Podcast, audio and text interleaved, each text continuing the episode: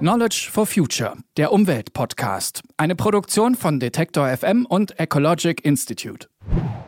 Ja, und damit hallo und herzlich willkommen. Mein Name ist Marie Landes und in den kommenden drei Folgen wird sich hier alles um nachhaltiges, ökologisches Wirtschaften drehen. Das fängt beim Gemüseanbau nach dem Solavi-Prinzip an und reicht bis zu Bioverlagen. Dazu gehören Projekte, die in einzelnen Stadtteilen unser umweltbewusstes Zusammenleben von morgen testen und unkonventionelle Ideen, wie all das finanziert werden kann. In Folge 1 widmen wir uns zunächst einem Thema, das wirklich alle von uns betrifft. Essen. Essen ist überlebenswichtig, ein kommunikatives, gemeinschaftliches Ritual. Essen ist Genuss und, ganz ehrlich, die meisten von uns essen einfach ziemlich gerne. Durchschnittlich verbraucht jeder Deutsche pro Kopf 500 Kilogramm Lebensmittel pro Jahr. Immer wichtiger wird dabei die Frage, wo kommt eigentlich das Essen her, das auf unseren Tellern landet und wie wurde es produziert? Produkte mit dem Biosiegel erleben derzeit ja einen echten Boom. Das kann jeder im Supermarktregal sehen. Es gibt keinen Laden, der nicht mittlerweile ein eigenes Bio-Angebot hat. Das wirkt sich natürlich auch auf die aus, die dafür sorgen, dass etwas auf unseren Tellern landet, die landwirtschaftlichen Betriebe. Laut dem Bund Ökologische Lebensmittelwirtschaft haben 2018 jeden Tag fast fünf landwirtschaftliche Betriebe auf ökologisches Wirtschaften umgestellt. Eine wahnsinnige Zahl, über die man sich auch echt freuen kann. Aber sie täuscht auch ein wenig darüber hinweg, wie schwer es die Pioniere der ökologischen Landwirtschaft in Deutschland hatten und trotz Bioboom auch immer noch haben. Einer von ihnen ist Hans Möller. Hans Möller, Biomilchbauer aus Schleswig-Holstein. 2011 gründete er die Marke De Öko Melk Buren. Das Ziel, Milch so frisch und regional wie möglich zu produzieren, bei fairer Entlohnung für alle beteiligten landwirtschaftlichen Betriebe. Klingt gut, aber einfach mal so auf Bio und nachhaltig umstellen? Ganz so einfach ist das nicht und die Geschichte von Hans Möller ist dafür nur ein Beispiel. Seit seiner landwirtschaftlichen Ausbildung war ihm klar, sollte er jemals einen eigenen Hof haben, wird er so einiges anders machen. Ursprünglicher arbeiten, Tiere artgerecht halten, an Bio hatte er damals allerdings noch nicht so direkt gedacht. 2000 dann seine Chance. Hans Möller pachtete einen Hof bei Lentförden. Das ist so gut 40 Kilometer nördlich von Hamburg entfernt. Seine allererste Amtshandlung der Antrag auf Ökolandbau, um Biomilch zu produzieren. Naja, und als sei der ganze bürokratische Aufwand die ersten Jahre während der Umstellung nicht schon schwer genug, hatten Hans Möller und seine Familie noch mit ganz anderen Sachen zu kämpfen. 2000 wollte nämlich niemand so richtig diese Ökospinner ernst nehmen. Der Anfang war sehr hart und steinig, also da äh, von der Gesellschaft ja überhaupt kein Rückfluss kam, beziehungsweise wir wurden belächelt oder als als Bullerbübe zeichnet hier im Dorf mit unserem Hof. Hans Möller ist dran geblieben und musste in den ersten Jahren selbst ganz schön viel dazulernen, denn wer glaubt, es ist einfach einen Hof einfach mal so, egal ob dort jetzt Milch produziert, Getreide oder Gemüse angebaut wird, auf Bio und Nachhaltigkeit umzustellen, der irrt sich gewaltig. Es gehört ein bisschen mehr dazu, als auf bestimmte Düngemittel zu verzichten oder das Tierfutter umzustellen. Die größte Herausforderung bei der Umstellung auf Ökolandbau ist aus meiner Sicht die betriebswirtschaftliche Denkweise, die, die in uns Menschen vorhanden ist und vor allen Dingen auch in den jungen ausgebildeten Landwirten, dass sie eher Betriebswirte sind und nicht Landwirte. Hans Möller sagt, zwei bis drei Jahre muss man das monetäre Denken völlig ausschalten und einfach mal den Prozess wirken lassen, der mit der Umstellung auf Ökolandbau passiert.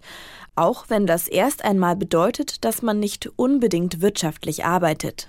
Auch bei den Biomilchbauern ist der Ertrag um ein Drittel eingebrochen. Das ist echt viel. Gleichzeitig musste er aber keine teuren Mineraldünger und Kraftfutter mehr kaufen. Seine Kühe waren viel, viel gesünder, weshalb er wesentlich weniger Ausgaben für medizinische Untersuchungen oder Medikamente hatte. Also kurz gesagt, Hans Möller produzierte zwar weniger Milch, hatte aber eben auch weniger Ausgaben. Aber wie hat Hans Möller aus seinem kleinen Biomilchhof in Lentförden jetzt eine Marke wie De Ökomilkburen gemacht? Eine Marke, deren Biomilch und Joghurts mittlerweile in vielen Bio-, aber auch Supermärkten in Norddeutschland zu finden sind. Das soll auf jeden Fall noch Thema sein. Aber erst einmal machen wir genau an dieser Stelle einen ganz kleinen Cut und schauen von Schleswig-Holstein nach Bayern. Genauer gesagt in den Großraum München zu Simon Scholl. Simon Scholl, studierter Betriebswirt aus München. Gemeinsam mit anderen Mitstreitern gründete er das Kartoffelkombinat, eine genossenschaftlich organisierte Gemeinschaft. Das Ziel? Ökologischer und vor allem gemeinwohlorientierter Gemüseanbau, der die Mitglieder unabhängig versorgt. Ähnlich wie unser Biomilchbauer ist auch Simon Scholl nicht von Anfang an begeisterter Ökopionier gewesen. Eigentlich hat er lange als interkultureller Trainer in Indien gearbeitet, also Mitarbeitenden großer Firmen, die in Indien tätig waren, die Kultur, die Geflogenheiten vermittelt. Ein spannender, gut bezahlter Job, von dem er sich 2009 ein Jahr Auszeit genommen hat. Ein, ja, ziemlich lebensveränderndes Jahr, wie er sagt. Bin Vegetarier geworden, habe ein Auto verkauft, habe beschlossen, keine Flugreisen mehr zu machen. Ja, und damit war dann quasi auch so mein, mein Geschäftsmodell mit Indien ein Stück weit hinfällig. Und ja, habe dann gesagt, okay, ich fange da an, wo ich überhaupt gar keine Expertise auch drin habe, nämlich äh, im, im Bereich Ernährung. Das schien mir irgendwie am sinnvollsten. Tja, und dann ging alles Schlag auf Schlag. Simon Scholl gründete gemeinsam mit anderen einen Stadtgarten in München und genau dort lernte er seinen späteren Geschäftspartner und Mitgründer des Kartoffelkombinats kennen, Daniel. Uns hat eine E-Mail erreicht, in der ein ein, ein Gärtner hier aus München in die Szene quasi reingeschrieben hat, dass, dass bei Fahrenshausen eine Gärtnerei vor der Aufgabe steht und ob denn irgendjemand Interesse hat, diese Gärtnerei vielleicht zu übernehmen. Ja, und das ist dann ziemlich schnell ziemlich konkret geworden, denn Simon, Daniel und viele andere haben sich direkt mit der Familie getroffen. Um mit der Idee nach Hause zu fahren, dass es doch eigentlich möglich sein müsste, diese Gärtnerei zu erhalten indem dass man eine Gruppe von Münchner Familien organisiert, die sich quasi wöchentlich mit einer regionalen Grundversorgungskiste aus dieser Gärtnerei heraus versorgt. Quasi das Prinzip solidarische Landwirtschaft. Das ist keine neue Idee, die da Simon Scholl hatte, die gab es schon. Er hat sich ihrer quasi nur angenommen und das Prinzip hinter solidarische Landwirtschaft ist auch sehr einfach. Letztendlich geht es darum, dass Mitglieder mit einem Beitrag direkt landwirtschaftliche Betriebe finanzieren, in dem Fall eine Gärtnerei, und im Gegenzug erhalten sie ihren Anteil an der Ernte. Alle tragen gemeinsam das Risiko, aber eben auch den Erfolg. Ich nehme jetzt mal die Tomaten.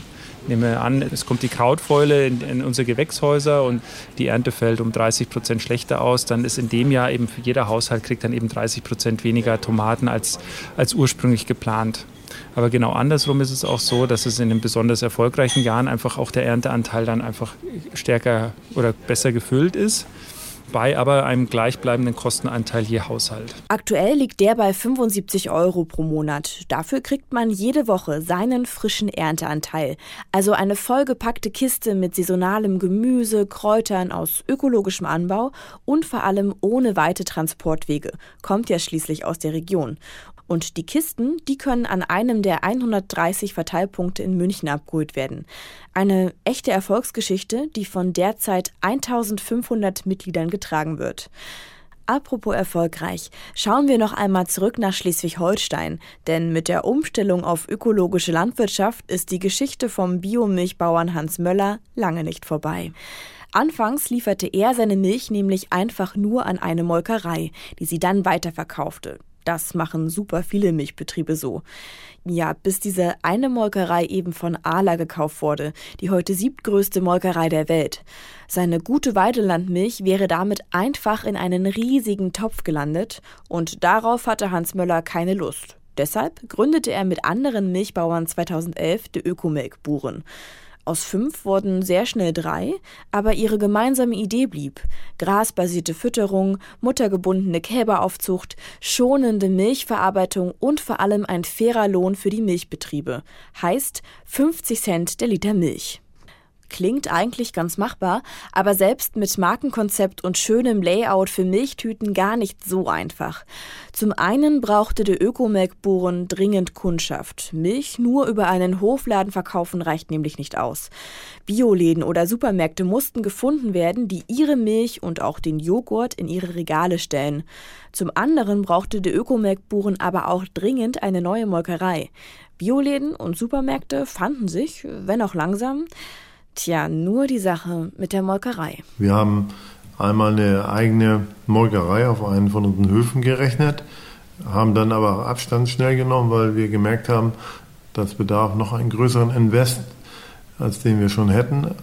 Und äh, das Know-how hatten wir auch noch gar nicht zu dem Zeitpunkt. Und äh, somit haben wir im, im nahen Umfeld geschaut, äh, Gibt es überhaupt noch eine Molkerei, die das kann, so nach unseren Ansprüchen? Ja, die gab es, rund 20 Kilometer entfernt. Ja, und das lief dann ein Jahr gut und dann bekamen wir eine Hiobsbotschaft von unseren damaligen Kollegen, die die Meierei führten.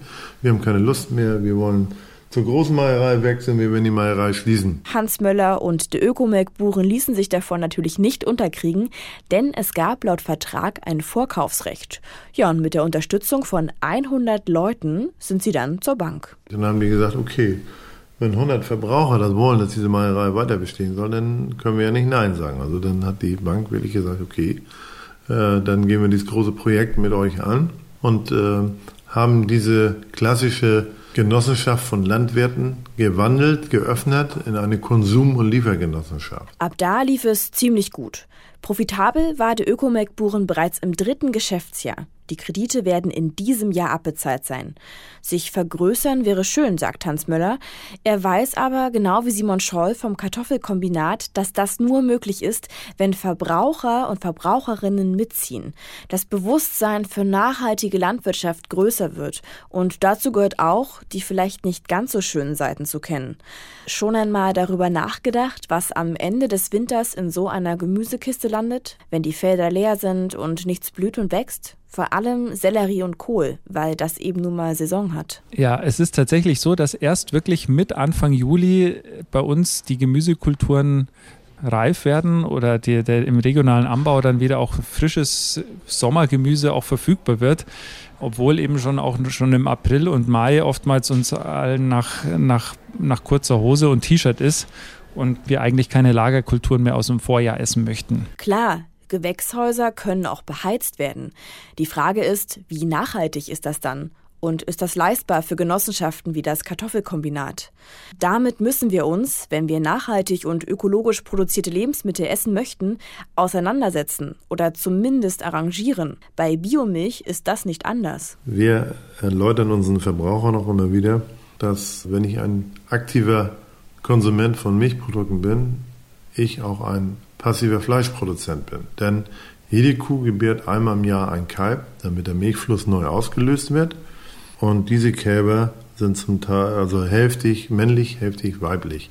Die männlichen Kälber werden für die Milchviehhaltung nicht gebraucht. Ja, und was das bedeutet, sollte jedem klar sein. Hans Möller sagt, auch im Ökosektor bleiben männliche Kälber gerade einmal 14 Tage auf den Höfen. Dann werden sie verkauft.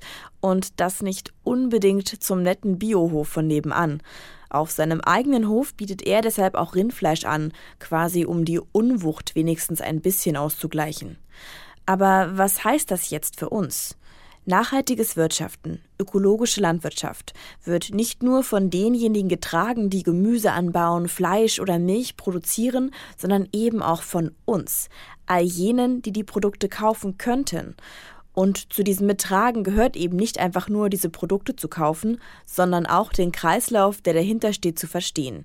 Es gibt immer mehr Pioniere wie Hans Möller oder Simon Scholl, die etwas verändern wollen. Aber allein kommen sie nicht weit. Und es macht einen Unterschied, ob man einen Stadtgarten bewirtschaftet oder eine ehemalige Gärtnerei, einen Hof mit kleinem Bioladen oder eine Marke, deren Milch und Joghurt in 100 verschiedenen Läden erhältlich ist. Solche Projekte, Ideen müssen sich irgendwann auch die Frage stellen, wie stark sie wachsen können und wollen, wo ihre Grenzen liegen und vor allem, wie sie sich finanzieren wollen. Investitionen stemmen, die zwangsläufig anstehen. So schön der Nachhaltigkeitsgedanke ist, er kostet auch Geld. Und genau darum geht es in der nächsten Folge. Genauer gesagt Finanzierungskonzepte. Ein ganz klein wenig haben wir das heute ja schon angerissen, Stichwort solidarische Landwirtschaft, doch das Kartoffelkombinat von Simon Scholl hat das ein wenig erweitert.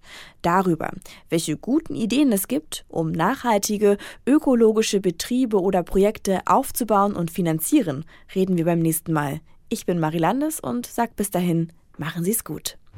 Knowledge for Future, der Umwelt-Podcast, ist eine Produktion von Detektor FM und Ecologic Institute. Diese Folge wurde im Rahmen der wissenschaftlichen Koordination der Fördermaßnahme Nachhaltiges Wirtschaften mit Mitteln des Bundesministeriums für Bildung und Forschung gefördert.